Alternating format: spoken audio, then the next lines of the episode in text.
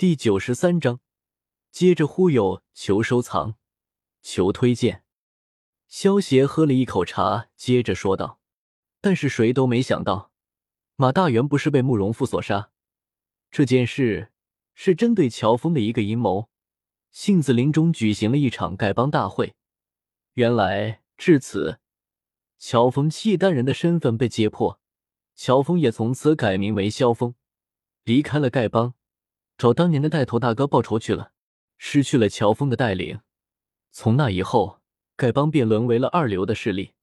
棉花糖小说网 m i n a t u t n g 点 c c 更新快，网站页面清爽，广告少，无弹窗，最喜欢这种网站了，一定要好评。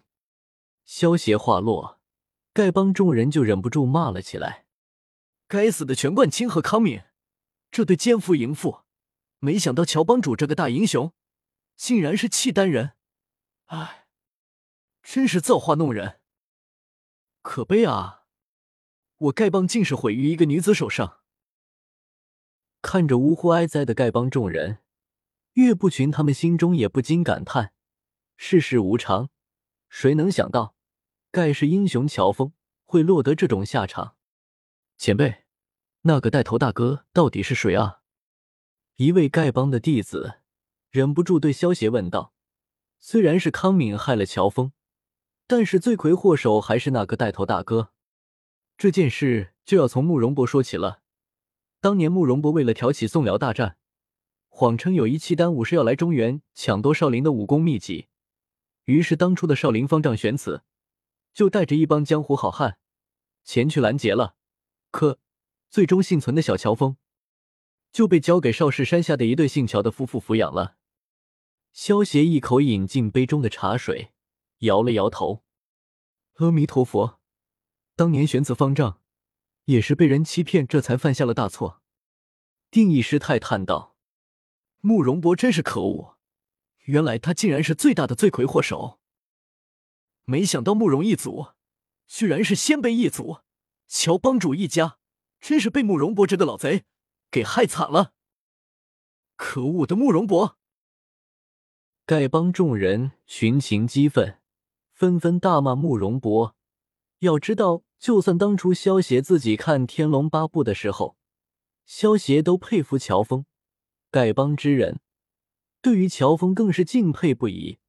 现在知道原来这一切都是慕容博害的，恨不得现在把慕容博的祖宗十八代都给骂一遍。无弹窗，最喜欢这种网站了，一定要好评。萧协双手微微按了按。众人也安静了下来，听萧协继续说下去。害了乔峰一家的的确是慕容博，但是这个玄慈方丈也不是什么好人。当年江湖上有四大恶人最为出名，其中排行第二的叫做叶二娘，她每日都要杀一个婴儿，这一杀就杀了二十多年，死在她手上的婴儿快要达到一万之数了。直到少林大会，最终玄慈认罪，被杖刑处死。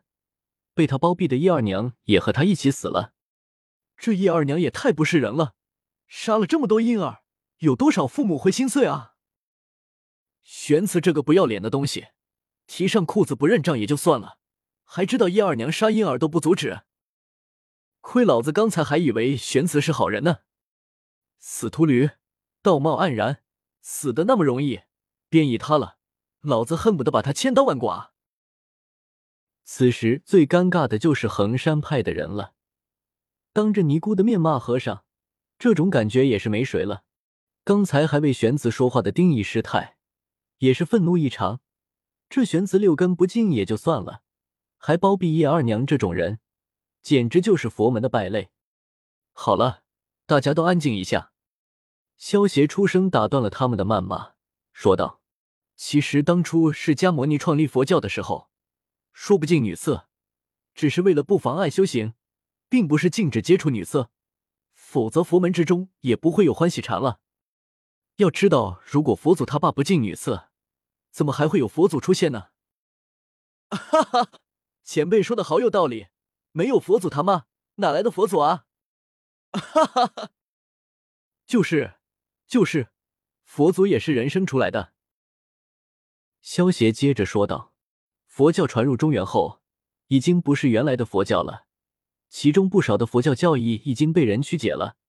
就好像很多人都知道“以德报怨”这句话，很多人以为这句话的意思就是说，孔老夫子教我们，别人欺负你了，你要忍，被打碎牙齿也要往肚子里吞；别人来欺负你，你反而应该对他更好，要用你的爱心去感化他，用你的胸怀去感动他。萧协摇了摇头，说道：“其实这句话的全文是‘或曰以德报怨’，何如？”子曰：“何以报德？以直报怨，以德报德。”这句话的意思就是，孔子的一个弟子问他说：“师傅，别人打我了，我不打他，我反而要对他好，用我的道德和教养修死他，让他悔悟，好不好？”孔子就说了：“你以德报怨，那何以报德？别人以德来待你的时候，你才需要以德来回报别人。”可是现在别人打了你，你就应该打回去。看，就因为被人故意省略了一句话，刚烈如火的孔老夫子一下就被扭曲成了现在这个温婉的受气包形象。萧协重新给自己倒了一杯茶，摇摇头叹道：“偏偏有人自作聪明，断章取义，曲解孔子的意思，还没事就把以德报怨挂在嘴边，如此无知，说出去岂不贻笑大方？”师兄。原来这才是以德报怨的真正意思啊！岳灵珊对令狐冲小声说道。令狐冲有些尴尬的回道：“小师妹，我也是第一次知道这句话的意思，没想到我们以前都搞错了。以德报怨，何以报德？以德报德，以直报怨。这句话说的对，我一定会报仇的。”林平之看着青城派的方向。暗自发誓道：“前辈，你再给我们讲讲呗。”有些人听得不够过瘾，起哄道：“好，老夫就再给你们讲讲。天底下能够入老夫眼的也就那么几个，这次老夫便给你们讲讲南宋末年江湖上的趣事。”萧协一口一个老夫的样子，感觉有点奇怪，但是在场的人却没有觉得有什么奇怪，一个个都好像好奇宝宝似的。看着萧协，听萧协讲故事。南宋末年，江湖之中的高手在华山之巅举行了一场华山论剑的比试。这一战出了五个绝顶高手，分别是东邪、西毒、南帝、北丐和中神通。这位中神通为五绝之首，全名王重阳，是全真教的创派祖师，一身武功神鬼莫测，就算老夫当年都不敢说能够稳胜于他。可惜他当年修炼先天功出了岔子，英年早逝了。萧协摇了摇头，有些可惜的说道：“前辈，难道这位王重阳前辈就是我华山派祖师郝大通祖师的师傅？”岳不群听到先天功和全真教，连忙对萧协问道。萧协点了点头，说道：“没错，王重阳死后，他的七位徒弟就接管了全真教。”当时的全真教便是江湖上第一大门派，后来蒙古入侵，全真教灭亡后，郝大通就创立了华山派。你们华山派的紫霞神功便是脱胎于先天功。大师兄，没想到我们华山派竟然还有这么大的来历。岳灵珊一脸兴奋的对令狐冲说道。